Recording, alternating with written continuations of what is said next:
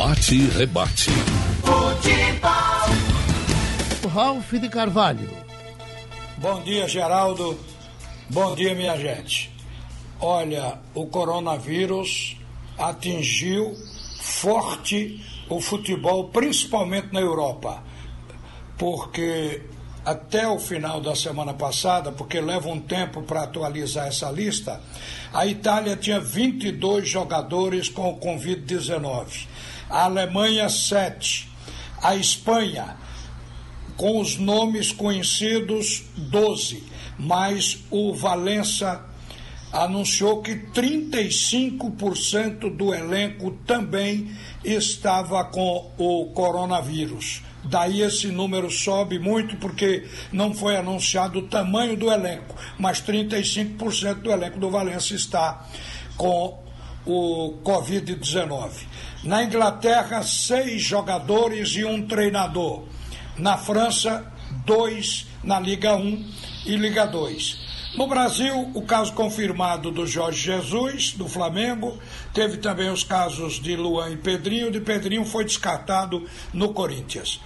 Mas olha, gente, o Brasil está fazendo o isolamento, está fazendo certo, quer dizer, evitando exatamente eh, as aglomerações. E por isso é que o futebol parou e por isso é que os clubes estão colocando jogadores em férias. Está agora ao telefone com a Rádio Jornal o presidente do Náutico, Edno Melo. E vamos falar exatamente sobre isso.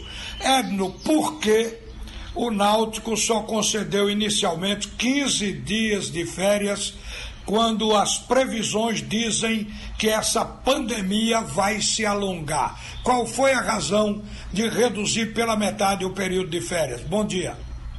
Bom dia, Ralf. Bom dia, Geraldo. Bom dia a todos os ouvintes Rádio especial torcida Alvirrubra. É, Ralf, a gente de imediato colocou esses 15 dias porque é, tem um cenário otimista que é a volta do futebol no começo de maio. É claro que se não existir isso, que eu acho muito pouco provável realmente que exista, a gente vai conceder os outros 15 dias.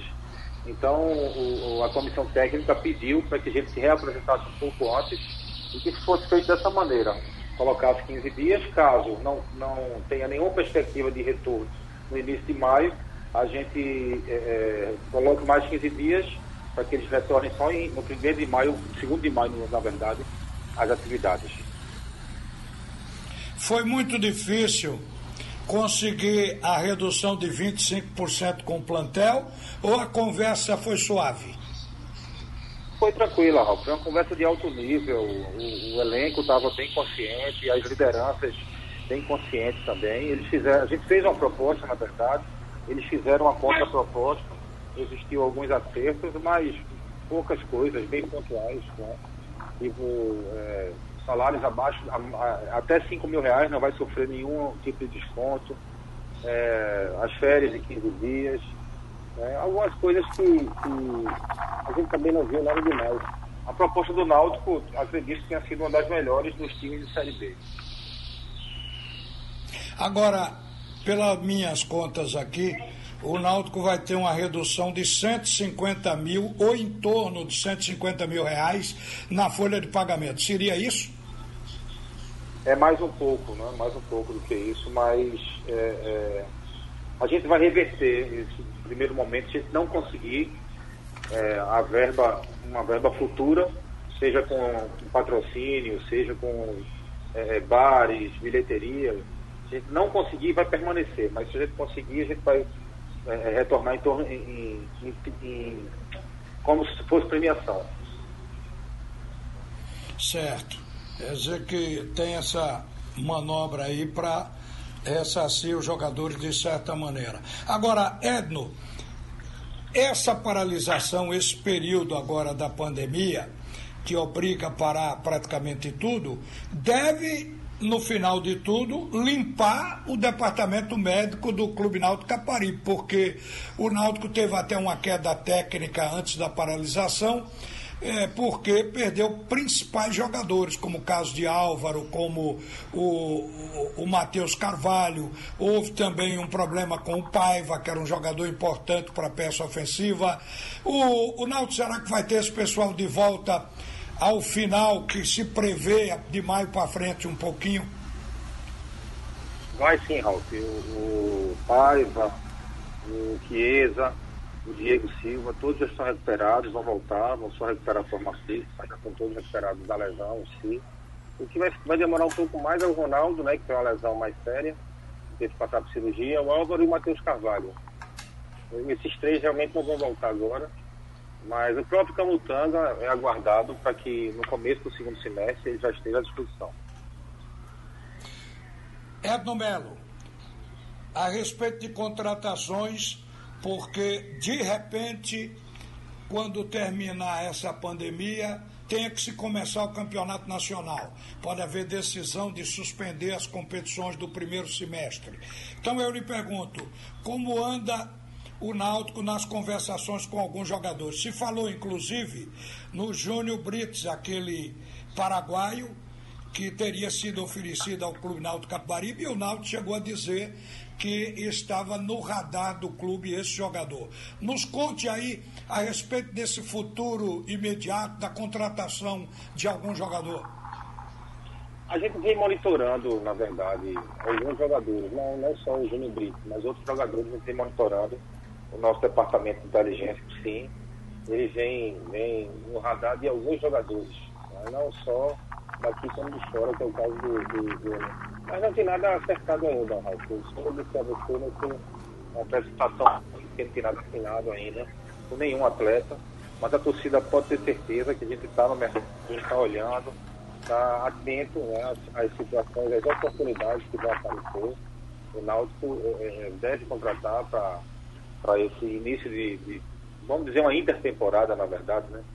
Deve contratar sim, mas com muita calma, muita, muita parcimônia para não estourar o orçamento. Isso é o que está nos ajudando muito, essa é, formulação do orçamento dentro da realidade do clube e o rígido cumprimento dela pelo departamento de futebol. Vale salientar que é um esforço muito grande. Né? O Diógenes, o, o Gilberto, o Ítalo está segurando as pontas lá no futebol para que não estoure o orçamento. Por isso que a gente vai buscar algo no mercado, mas muito pontual com muita calma. Olha, eu tenho a impressão de que o Náutico foi abalado, mas não profundamente nas suas finanças, porque vocês não estão se queixando muito e outra coisa, estão falando em contratações. É um bom sinal de que tudo está sob controle.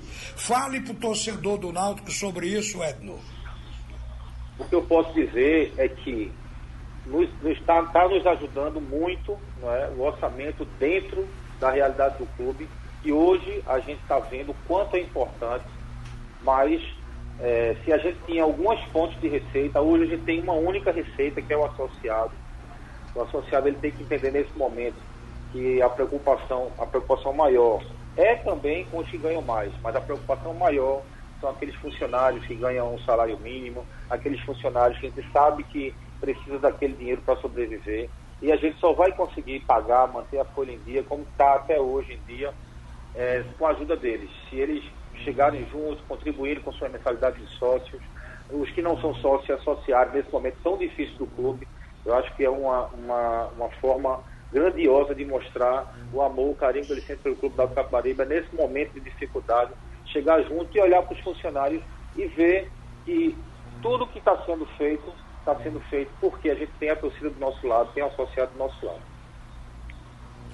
Ô Edno, você está nessa corrente de dirigentes que estão esperando a ajuda da CBF e até vindo da FIFA, que anunciou ontem que vai irrigar o futebol mundial com 2,7 milhões de dólares, aliás, bilhões 2,7 bilhões de dólares. Isso pode não chegar aqui em Pernambuco, mas você está na esperança de que haja uma ajuda aos clubes e que chegue até o Clube Náutico Capibaribe? Acredito que sim. Se realmente existir essa ajuda da FIFA, se esse dinheiro, essa verba vier realmente, não tem por que a CBF não repassar para os clubes. Não é? Tanto da Série A, da Série B e da Série C e D também. Né?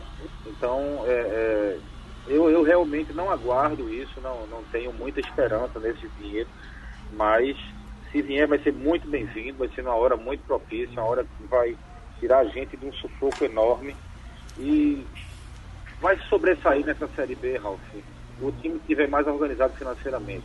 Né? Eu acho que a gente vai brigar pelo acesso justamente por isso, que a gente se organizou, a gente lá atrás não se desesperou, mesmo quando já não teve acesso em 2018, a gente não se desesperou, subimos com o pé no chão, fizemos uma folha dentro da nossa realidade. Então, é, o diferencial esse ano da Série B vai ser justamente a parte financeira dos clubes. Edno Melo, obrigado por participar com a gente aqui na Rádio Jornal do Bate Rebate. Um bom dia para você. Bom dia, Ralf, bom dia, Geraldo. E mais uma vez reforçar para o torcedor não abandonar o clube nesse momento tão difícil. Um grande abraço, estou sempre à disposição. Olha, gente, ao meio-dia nós estaremos de volta. Agora volta Geraldo Freire na Supermanhã. Pronto, Ralf.